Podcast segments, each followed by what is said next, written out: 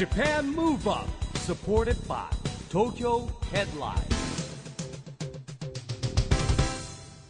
こんばんは。日本元気にプロデューサーの一木広治です。こんばんは、ナビゲーターのちぐさです。 JAPAN MOVE UP この番組は日本を元気にしようという東京ムーブアッププロジェクトと連携してラジオでも日本を元気にしようというプログラムです。はい、また都市型フリーペーパー東京ヘッドラインとも連動していろいろな角度から日本を盛り上げていきます。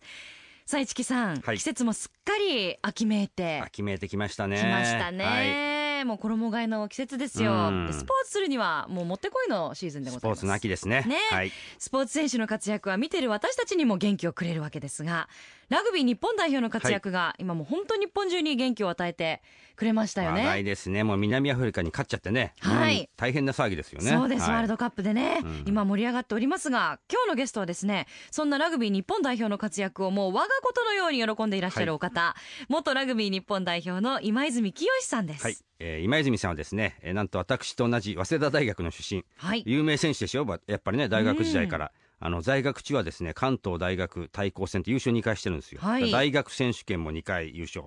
えーそして日本選手権まで優勝してますからね、はいえー日本代表7人制日本代表にも選選ばれてますし、うん。いわゆるラグビー界のスターですよねやっぱりね。ですよね、もう経歴がずっとスターの経歴ですもんね。はあ私あの1回だけ社会人ラグビーはえ見に行ったことがあるんですけど生で、ええ。でも全然初心者なので、うん。今日はいろいろお伺いできたらなと楽しみにしております。はい、この後はいよいよ今泉清さんのご登場です。ジャパンムーブアップサポーテッドバイ東京ヘッドライン。この番組は東京ヘッドラインの提供でお送りします。JAPAN MOVE UP それでは今夜のゲスト元ラグビー日本代表の今泉清さんです。ようこそいらっしゃいました。よろしくお願いします。よろしくお願いいたします。大きいですねやっぱり。大きいですねやっぱラガーマンいやー、えーすいません。最近横に広がるばっかりで、やいや大変なんですけど。でもないですスーツがビシッと決まってらっしゃいます。いやいやいや、ねもう満員電車に乗ると、本当皆さんに迷惑をおかけしまして。やっぱでもやっぱラグビーやってる方ってガタイがいいですからねねえやっぱりスーツ着るとかっこいいですよねかっこいいですよね。そう言っていただけると、ええなんとお答えしていいやら。ええあの早速なんですけども今ラグビーワールドカップが非常に盛り上がっておりましてですね、はいはいえー日本代表が南アフリカを破ったんですが、い、かがでしたかねいや、もう興奮でしたね。ん。ええもうあのー終わる3、4分前ぐらいからもう涙が出てきて止まらなくてですね。ああ、ええちょっと、いや、これ本当に自分が生きてる間に、えまあ、南アフリカに勝ってしまうのかっていう。えうん。まあ、おそらくこう皆さん、その南アフリカがどれくらいのレベルなのかっていうところ、うんちょっと思い、あの思われると思うんですけど、ええ。サッカーでいうと、うん。ワールドカップに行って、えドイツに勝つようなもんですよ、日本代表が。ああなるほど、はい。えそれがなんかねね、うん。南アフリニュージーランドとか、イギリスとかいうええ。イメージがあったんですよね、うんはい。強い国って南アフリカってそんなに強いんですよね。南アフリカとニュージーランドがと、あとオーストラリアとかうんがこう優勝を常にワールドカップうん競い合うところなので、その一角を崩したと、ええー歴史的な大快挙というすね。今回の日本代表どの辺が今までと違うんですかね？しっかり準備ができたということですね。うはい。んそこがもうその一言に尽きると思います。うんやっぱあの監督さんがですねエディ・はいジョーンズ監督、はい外国人の方なんですけれども、やっぱ指導法がやっぱ違うんです違うんですか？あのいやでも当たり前のことを当たり前にやっているだけなんですね。ええ。そのやっぱ準備、そのゴールをしっかり決めて、うん。例えばその南アフリカに勝つっていうゴールを決めたら、ええ。逆算して3年前の今だったら何をしていなきゃいけない、あー2年前だったら何、1年前だったらこれ、じゃあ半年前だったら何っていうのを全部シナリオを作って、それを一つずつ潰していったということなんですね。へえ最後の同点を狙わずに、はい。あのトライ行ったじゃないですか。いや、まああそこで私、涙が出てきたんですよあねれはええやっぱすごい選択だなと僕思ったんですけど、とりあえず同点狙いに行くじゃないですか。はい。ね。であそこにこうその準備力の差があるんですね、はい。エディ・ジョーンズは、えーワールドカップに行くことが決まり、南アフリカの対戦が決まったら、ええ。南アフリカに勝つっていう目標を掲げたんですよ。なるほど。でも。その時最初みんな、いやー、そんな言ってもね、勝てるわけないじゃんって、うんみんなラグビー関係者思ってました。ええ当然、代表に行ってる選手たちもそう思ってたのではないかと思うんですけど、うんでもやっぱり試合は勝つ気にならないと勝てないですよね。うんでそこにやっぱりエディ・ジョーンズの強さがあって、うんだんだんだんだんやっていくうちに、ひょっとしたら勝てるかもしれない。いや、勝てるよね。いや、絶対勝てるよ。に変わっていったんですよ。なるほど。なので南アフリカと戦ってる時に残り、そのペナルティーゴールを狙って同点にすれば、ちゃんちゃんだったのが、うんいや、俺たちは勝ちに来たんだと。あ引き分けに来たんじゃないっていうのが、その時にチームが One Team、One Heart。一つのチーム、一つの心になったんですね。で、なんか、まあこれ後から聞いた話で、エディ・ジョーンズはその外から狙え狙えと、いや、ペナルティゴールを狙えと、同点でいいからって思ってたらしいんですね。でも現場では、いや、俺たちは勝ちに来たんだ。素晴らしいですね。いや、もうそこがもうなんか、しびれちゃいますよね。まあでも逆に言うとね、あれでできなかったら、ね、負けてた中で言うと、もうドラマチックですよね。そうですよね。はいまあ、そのワールドカップでやっぱり勝つ難しさっていうのはやっぱり格段のものがあるんですかね、ええ。まあ、4年に1回なので、うん、4年間どう過ごしてきたかっていうことがもうその大会に出てくるんですよね。なので今回日本はううまくその前大会からあのまあ、2011年から準備がしっかりできて、うんはい、この南アフリカに向けてということができたと。なるほどね。今泉さんもワールドカップは95年に出場されてますけど、はい、やっぱりこう全然違う舞台この時に歴史的な大敗をするんですよ。ニュージーランド相手に145点取られるんですよ。えー、なので、えー、でその南アフリカに日本が勝つって状況になってきたときに、うん、世界中が、おいおいおい、ニュージーランドに145点も取られた国が南アフリカに勝つのかっていうことで、だんだんだんみんなが変わっていったんですね。で、それからだんだんだん南アフリカの人たちが元気をなくなっていって、試合が終わった瞬間にもう本当になんか、お葬式のような感じになってしまう。なるほどね。まあ、あとやっぱり日程的なものってあるんですけど、やっぱ日本のですね代表第2戦がね、ええ、ちょっとあまり芳しくなかったわけですけども、スコットランド戦、その中3日ということで、え、まあ、当然、その中3日でも戦えるように体は鍛えてきたんですけど、どうしても脳の方があれだけ激しく当たり合うと、休養を取りなさいっていうことで、あんまり機能しなくなるんですね、休むモードになる。なるほど。いくらやろうやろうと思っても、ちょっとこう間違った判断をしてしまったり、ちょっと日頃やらないようなことをこう体はやってしまったりするらしいんですよ。もしかするとそういう状況に選手たちはあったのかなという。なるほど。直接やっぱり脳に衝撃がきますものね。そうなんですよ。だからそれだけ衝撃を受けると脳の方がもう休みなさいと。いうふうな状態になるらしいんですね。まあ、考えてみれば、ちょっと軽トラックにぶつかってるような何回も何回もやってるわけですよね。えー、強靭な肉体がね、ぶつかり合うわけですから。ねまあ、そんな中ね、あのこの後間もなくですね、はい、サモア戦。ですよね。そうなんですよ。はい、もうこれはまあ運命のまた大一番っていうんですかね。まあサモアも過去日本勝ったことあるんですよ。で、まあ、サモアの選手ってやっぱり今いる世界中でいろいろやってるんですけど、はい、まあ、サッカーでいうと、海外組が多いんですよね。なので、一つのチームで練習している時間は非常に短いので、えー、どうしても個々のパワフルなプレーで突破口を開こうとするんです。それを我慢して日本が一つずつ潰していけば、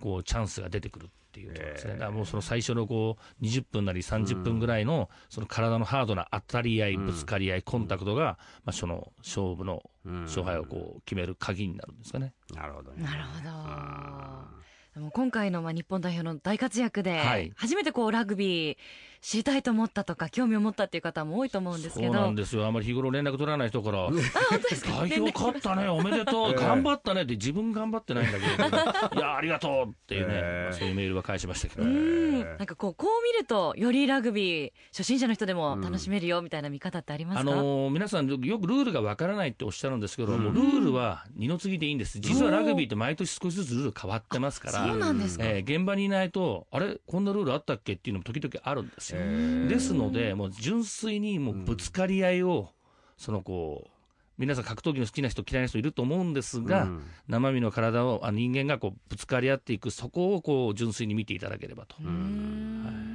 思います。なるほど。まあ迫力ありますよねやっぱぶつかり合いはね。ね。あのその後のですアメリカ戦もあるわけですけども、はい、ここら辺はどう？まあ、サモア、アメリカには過去、日本も勝ったことありますし、はい、今、あの実力が非常に拮抗しております、うん、ただしちょっとしたミスで負ける可能性があります、はい、サモアもアメリカも日本は十分に勝てる要素があります、えー、で今回、サモア戦は十分休養を取っておりますので、うん、前回のスコットランドの時のような戦い方にはならないと。思ってます。なるほど、はい、今泉さんはあのなんと6歳からラグビーやってるですよね。ず ずっとですか、ずっとですね、あの小学校の時はサッカーとラグビー両方やってましたので、えー月曜日から土曜日までサッカーやって、日曜日の午前中ラグビーやって、日曜日の午後からサッカーの試合をするっていうのをやってましたんで。えー、スポーツ三昧のキッズだったんですね。まあなので勉強の方はちょっと いやいやでもすごいですね。そんなちっちゃい頃からラグビーする校も結構いるんですか？キッズラグビーっていうのも盛んなんです九州では割とそのラグビースクールですね、まあ、幼稚園から、まあ、小学校からできるスクールが結構ありますので。まあ、それで、まあ、その学校の部活、野球、まあ、当時野球、やっぱり王さん、長嶋さんが、はい。大活躍されてたので、野球やりたいと思ったんですけど、野球部が4年生からじゃないと入れなかったんですよ。まあ、それで学校が近くで、えーまあ、遊んでたりとか、はい、であとまあ家の中でずっと暴れてて、うちの母親が、まあ、外で少し発散すれば家の中でおとなしくなるだろうということで、ラグビーをやらせたらしいんですけど、はい。えー、全然収まらなかったです、さらになんかパワフルになって。ました。えー、あ6歳、途中でなんかもう、そろそろい。い。かなとか、もうちょっと辛い。なって思うことはならなかったですね。やっぱり楽しかったですね。面白かったですね。まあだって皇后ラグビーでも活躍されて、大学でもマスターで活躍してるでしょ、はい。はい、だからやっぱずっとやっぱりでもね、まあ努力もあったんでしょうけど、まあ、一線のところにいたっていうのもあるんですかね。そうですね、もう第一線に、ですからもうラグビーに携わってやっぱり40年以上ありますんで。で不思議なんですけどこう試合前のウォーミングアップを見ると大体どっちが勝つかって分かるんですよ。えー、どこ見るかっていうと、えー、例えば監督コーチが集合っていうと、強いチームってさっと集まって集まったエンジンがちっちゃくて綺麗で、はい、みんなが半身になって誰かのしゃべる言葉を一字一句聞き逃さないようにするんですよ。はい、で弱い方のチームって集合っていうとダラダラーっと集まってきたエンジンが凸凹で上から見ると四角だったり楕円だったりするんですよ。えー、なるほど、えー、これは不思議なんですけどこれどのスポーツでも当てはまります。はい、チームワークってことですよね。チームですね。やっぱこう一つのハートになってる、ワンハートになってるかっていうことですね。ああ、なるほど。見るところいっぱいありますね。面白い。ちなみに今泉さんラグビーやられてたことで、はい、こう今に生きてることというか。ラグビー以外の試合以外の時にも生きてることって何かありますそうですねあのラグビーって結局一人でやっても勝てる、あのスポーツじゃないんですね、一、人が頑張ったところでどうしようもないので、でラグビーをやってて、まあ、ずっと教わっって何なのかなって最近思うことは、まあ、その人はその共生するよりも共に生きるものだっていうことを学んだので、うん、お前こうしろよあれやれよじゃなくて、うん、どうやったら一緒にやっていけるのかどうやったら協力できるのか共生して、まあ、共に生きることができるのかっていう。よく言うのがその皆さん共生っていう文字を頭の中に描いていただいて、うん、それがパソコンの画面で漢字への変換ボタンを押してください。どの漢字に変わります？強い無理やりやらせる強制です。でね、でも共に生きるも強制ですよね。だそれの私は強制して無理やりやらせるんじゃなくて、うん、共に生きる方の強制が、まあ、ラグビーを通して教えてもらったこと自分が学んだことっていうことですね。なるほど。いやね僕らもほら僕も一応早稲田大学ですから、はい、まあまたね早慶戦とか人気あるんですよラグビーはもう大学時代持ってましたでしょうねきっとね。いやいやいやそんなのとんでもないです。もう私はもうグラウンドと学校と、えー、寮のそのこの三角形しか移動してなかったので。えー、本当ですか？グラウンドは東伏見です東伏見です、もう今はもうラグビー場はその上井草の方に移転してしまいましたのでないんですけど、えーなるほどね。僕あの競争部だったんですよ。あの高校のね付属だったんで、大学はもうちょっとほらやっぱ一流選手集まってくるから入れないんですけど、グラウンドに行くわけ僕らの頃はね僕が高一の時瀬古さんが大学生だったのかな。瀬古さんがずっと話してるんだけども、まあ、ラグビーもね結構早稲田は結構熱心なんですよ高校も。あの安田さんっていうのがえ実業えっとね安田さん学院ですね。学院ですか。この間安田さんありますね。あそうですか、はい、僕が高一の時の3年早稲田高等学院って学校なんですけど一回行ったんですよ花園に。なかなか行けないんですけど、で早稲田実業って強いじゃないですか。野球もラグビーも結構強いんですけど、で高校の頃から早慶戦ってあるんですよ、えー、で慶応とか早稲田とか集まってきてね、えー、そんな思い出をねちょっと思い出しました今東伏見懐かしいですね。懐かしいですね。もうこの間久しぶりともいろんなものが変わっててですね、えー、あれここにあったラーメン屋どこに行ったんだろう。ここにあったホルモン焼き屋がなくなったとかですね、えー、そうです。だいぶよくなんか綺麗になっちゃいましたね。もう綺麗になっちゃいました。もう全然昔のがなくなってしまって、でも変わらずやっぱ強いですよね。強いですね。まあもっと強くなってほしいですね。でもね。そうですね。もう今全然ちょっと勝てなくなってますから。はい。はい、さあそれではここで今泉さんの日本を元気にする一曲のリクエストをお伺いしたいんですが、どの曲にいたしましょう？えーとまああのノーサイド松任谷由実さんのノーサイドをお願いしたいなと思います。これは思い出が終わりなんですか、えー、あのー、まずこの選曲した理由は、はいまあ、いろんな勝負のこととかあるんですけどこう試合が終わったら、どちらの敵、味方のサイドがなくなるっていう意味で、これ、ノーサイドって、これ、日本で作られた造語なんですよね、英語でノーサイドっていうのはないので、英語で試合が終わるとフルタイムなんですけど、日本ではノーサイドってできたんですね。で、実はこの松任谷由実さんに本人直接聞いたんですけど、はい、私が、私はその大分舞鶴高校出身なんですね。で私が前入る前の年に、花園の決勝で、舞鶴高校と奈良の天理高校が決勝で戦って、で最後、舞鶴がトライをして、ゴールキックが入れば舞鶴が優勝、うん、外したら天理が優勝っていうところで、まあ、キャプテンの福浦さんって方が蹴って外したんですよね。うん、で、舞鶴が準優勝でも天理が優勝。で、そのとそのシーンを見ていて、松戸由美さんが、このノーサイドをこう、インスピレーションを得て書いたという話を聞いて、でまあ、そういうつながりと、まあ、あのいろんな勝負のこともありますけど、うん、一つ、例えば日本のワールあ日本でワールドカップ2019年行われます、うん、い。ろんな国の方が来ます、まあ、試合の時には自分の母国を応援します、でも終わったら、フラットになって、みんなでビールを交わしながら、うん、お酒を飲みながら、ノーサイドを満喫していただきたいと、そういう気持ちを込めてですね、はい、この曲をリクエストしたいと思います、はい、ありがとうございます。では、今泉さんの日本を元気にする一曲です。松任谷由実、ノーサイド。はい、先ほどエピソードをご紹介いただきましたけど、松任谷由実さんに直接確認されたとおっしゃってました、あのー、まあ、私の大先輩であの新日鉄釜石でやられたの松井裕二さん。あ松井さん、はい、松井裕二さんとその、まあ、あの松戸由実さんがちょっと知り合いということで、うん、まあ、あの一緒の席になったことがあるんですね。その時にちょっとお聞かせ聞きたいことがあるんですけど、ということで、えー、あの関東の早稲田の人たちは、うん、いや、あれは本庄さんのことを歌った歌なんだ。で、舞鶴高校あれは舞鶴のことを歌ったんだっていうので、ちょうど私その間に挟まれてたんで、えー、それが聞くことできるのはお前しかいないから、お前が聞いてこいみたいな話になりました。はい。でもね、真実だって分かった時は嬉しかったですよね。はいえー、でもあの歌詞の中でリーグ戦を締めくくるってあるじゃないですか。であそこのところは、早稲田の本庄さんのところもやっぱ入ってるそうなので、うん、なるほど。二つとも入ってたっていう、両方入ってたっていうことでね。両方に顔が立ちましたね。よかったですね。よかったと思ってですね。お送りしたのは今泉さんの日本を元気にする一曲松任谷由実ノーサイドでした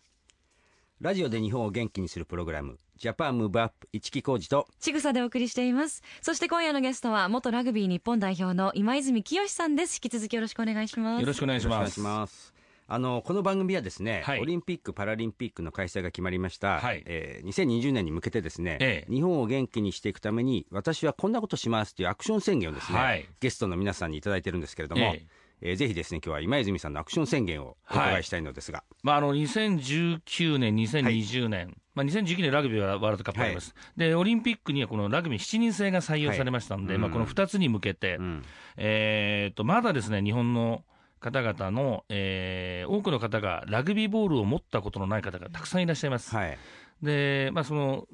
ラグビーワールドカップ開催都市が12都市あるんですけど、うん、まあ、そこを中心に、えー、まだラグビーボールを持ったことのない方々に、うん、一度でもいいからラグビーボールを持つ機会を創出するっていうのが、はい、まあ、私のミッションであり、うん、それを宣言とさせていただければというふうに思ってます。なるほど。うん。ラグビー人口増やしていくってことですよね。はい、えー。2019年にラグビーのワールドカップが日本で開催されるわけですけどもね。はいまあ、やっぱりラグビーをやったことがない人が、やっぱりラグビーでなかなかちょっとわからないので、うん、少しでもこうやったことがあれば、うん、少しは理解していただいて、うん、もっとこう応援していただけるのではないかなと思ってます、で今泉さんあの、大分県のラグビー大使もされてるということで、はい、大分県でも試合ありますもんね。そうなんですよ、はい、これも当然、解説者ですね。まあ、どうじゃ、それはまあ、ちょっとどうかわからないですけど、まあ、うまく成功できるように、えー、していきたいと思ってます。今後いろんなラグビーのイベントとかもあるんですよね。はい、えー、やりますね。あの子供たちとか、うん、まあ親子でそのタグラグビーっていうのがありまして、はい、これはこの腰にそのタグをつけて、タックルの代わりにタグを取ったらタックルの代わりになるっていう、まあ、皆さん、ラグビーとこう体がぶつかり合って危ないんじゃないかっていうふうに思われがちなんですが、まあ、このタグラグビーにすると、体の接触をすると反則になりますんで、大人と子供が一緒にできたり、男女が一緒にできるっていうことになりますんで、まあ、そういうことをですね、えーまあ、大分の中でもやってですね、まあ、一人でもこうボールを持っていただく機会を増やして、ラグビー人口を増やしていければなというふうに思っています。あのそれでね、結構その、結局、ワールドカップって15人制じゃないですか、はい、で、オリンピックはね、あんまり知られてない、ね、7人制じゃないですか、両方経験されてますよね。そうですね、私、両方の代表で、えー、でこれ、前、番組に吉田義人さんが、ねはいはい、出られて、まあ、7人制ラグビーの話聞いたんですけれども、はい、どうです両方経験されてみて。あの7人制の場合は7分間なんですね、はい、1ハーフが、はい、7分で1分レストで7分間で、計15分なんですけど、えー、で、グラウンドの広さは15人制と同じなんですよ、でルールも同じなんですよ。なので非常にグラウンドが1人当たりの走らなきゃいけない量が増えるので、すごくハードなんですよ、それでいてコンタクト、まあ、タックルであったり、ぶつかり合いは普通にありますんで。そういう部分では、あのまあ、40分ハーフですと、まあ、計80分ですから長く感じるんですが、うん、7人制ですとあっという間に終わるので、まあ、見ている方は、えー、飽きずに見れるとあスピーディーな感じですよね、ねあの吉田さんがおっしゃってたのはそのだから速い選手、はい、コンタクトもあるんだけど、はい、足が速い選手を揃えてね、はい、あとあの今泉さんがさっきおっしゃったように上から見てこうまとまりがあるかどうかってとこで言うと日本人って非常にまとまりがあるチーム作りができるんでね、これはチャンスじゃないかって彼は言ってましたけど、はい、そうですまあ、スピードの速い選手っていうと、ラグビーで適してるのは、うん、例えば100メートルを9秒、まあ、ウサイン・ボルトみたいに走る選手と、えー、あと11秒で走る選手、うん、どっちがいいですかって言ったら、みんなウサイン・ボルト取りますよね。でも100メートルを10分走って、ボルトはだんだんだんだんスピードが落ちてくる、はいはい、でも11秒の選手は、10分走っても11秒だったら、えー、10分走って11秒の選手の方がラグビーに適してるんですね。あ持久力ってことですよね、はいえ。ー、なので、スピードも必要なんですけど、その持久力も必要なので。なるほど、はい、あまあ、そういう意味ではね、あの男子、女子もありますけどね、はい、どうですかね。こう男子は結構ちょっと難しいんですけど、女子には将来ちょっと可能性があるかなという、ね、あなるほどね。えー、それはどういった点から可能性を感じられるんですか、えー、まず女性は勤勉さがありますし、またあのー世界でもそんなにまだやってませんし、うんうん、で日本の中ではまだ競技人口が2000人から2400人程度ということなので、うん。はい、まあ、これから他競技から変わって入ってくる選手がいれば、うんうん、十分世界で通用するだけのもののチームができるんじゃないかというふうに考えてます。まあね、サッカーのなでしこの、ね、例もありますもんね、はい、楽しみですね、はい、女性の活躍もね。うんさあ今泉さん、はい、あの7月に著書「勝ち癖」を出版されたということで、はい、今日本をお持ちいただいてますが、はい、こちらどのような？先ほどですね、ちょっと一つあの、強いチームと弱いチームの差っていうところで、集合っていうと集まったエンジンがちっちゃくて綺麗で、で弱い方はっていう、まあ、そういうエピソードですね、勝ちにつながるちょっとしたことですね、ちょっと気を使うこと、例えば勝つ気にならなきゃ勝てないとかっていうのも全く同じことで、うん、いや、監督、コーチは勝とうって言ってるけど、うん、勝てるわけないよねって思ってるチームが勝つわけなくて、うん、最初は勝てなくても、勝つ気になって練習して初めて勝つようになるので、まあ、そういうことのこうエピソードを50にまとめて、でこれはもうラグビーだけではなくて、広くそのビジネスの世界であったり、サラリーマンであったり、これから受験を考えてる、えー、お子さんのいる親が読んでも、ちょっとしたところに、あこの子今こういう言動してる、ちょっと弱気になってんな、だめだめ、プラポジティブにプラスに考えないとだめですよ。っていうことですね、うん、まあ、そういうこと。まあ、よくですあの夢と書いて、うん。吐くってあるんですね。口、はい、口にプラスってマイナスって書きますよね、うん。はい、で夢をただ吐いてるだけではこう、うん、あ夢が叶うかもしれない夢が叶わないかもしれないって言ってると夢って現実にならないんですけど、うん、プラスマイナスの叶うあ吐くの下のマイナスを取ると叶うになるじゃないですか、うん、で夢は叶うっていうのはプラスのことを言ってないと夢は叶わないので、うん、つまり勝つ気にならないと勝てないのと同じなんですね、うん、なるほど。できると思わないとできないのと同じなんです。よ、そういうのがやっぱこう癖として50のエピソードに、えー、まあ綴ってあるので、まあ、自分がラグビーを通して培ったこと学んだことをエピソードとして書いてます。石木さんも言いますが、なるほどなるほどってすごいペンがすらすらメモってましたけれども。あの僕ら小学校に夢の課外授業っていろんなスポーツの選手行ったら、行って授業してもらうの2000年からやってるんですけども、いや今泉さんもなんか。小学生にもそういうの教えてもらって、楽にやってますね。あの素晴らしいなと思って。はあ、ぜひ手に取っていただきたいですね。はいはい、7月に出たばかりです。はい、表紙も赤と白でインパクトありますね、えーうん、そうなんですよ。目が痛いって言われるんですけどね。いやいや、目立っていいですよね。ね本当読むだけでこう勝てそうな。はい。いや、その気にならないとダメなんです。あ、そう、その気になって 読みたいと思います。勝ち癖ぜひお手に取ってみてください。えー、ではお別れに皆さんにお伺いしてるんですが、今泉さんの元気の秘訣を教えてください。まあ、あの、今言わせていただいたんですけど、やっぱ勝つ気にならないと勝てないんで、うんうん、常にポジティブに考えるっていうのが私の元気の秘訣です。どんなダメな時でも、まあこんなことがあるわ、こんなこともあるや、うん、まあそのうちいいことがあるというところで、まあ人生山あれば谷もあるということで、常にポジティブに考えて、あこの失敗、この苦難もいずれなんか役に立つことがあるんだろうと思いながら、えー、生きていけばいいのかなと思って、それが自分の元気の秘訣ですかね、ポジティブに考える。まあ、まさにジャパンムーブアップですね。そうですね、はい、ありがとうございます。えぜひまたスタジオにも遊びにいらしてください。はい、よろしくお願いします。今夜のゲストは今泉清さんでした。ありがとうございました。ありがとうございました。Japan Move Up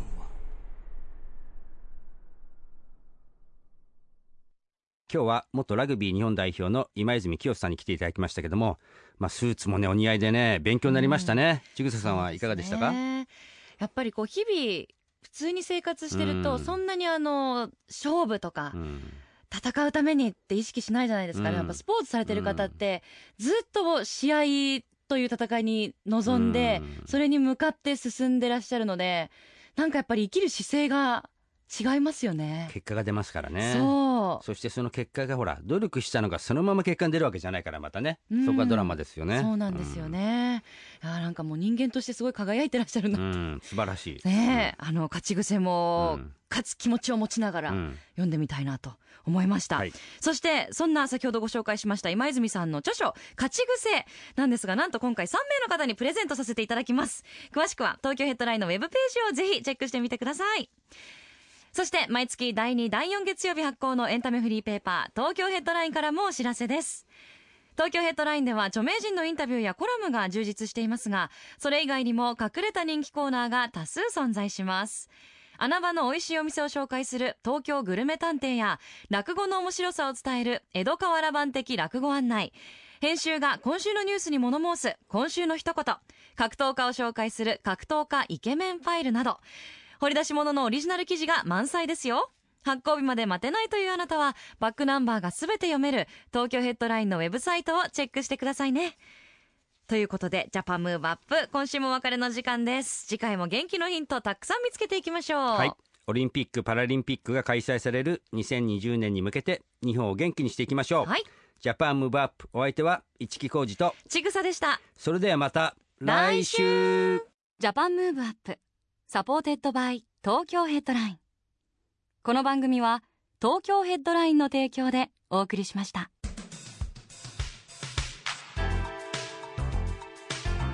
Japan Move on.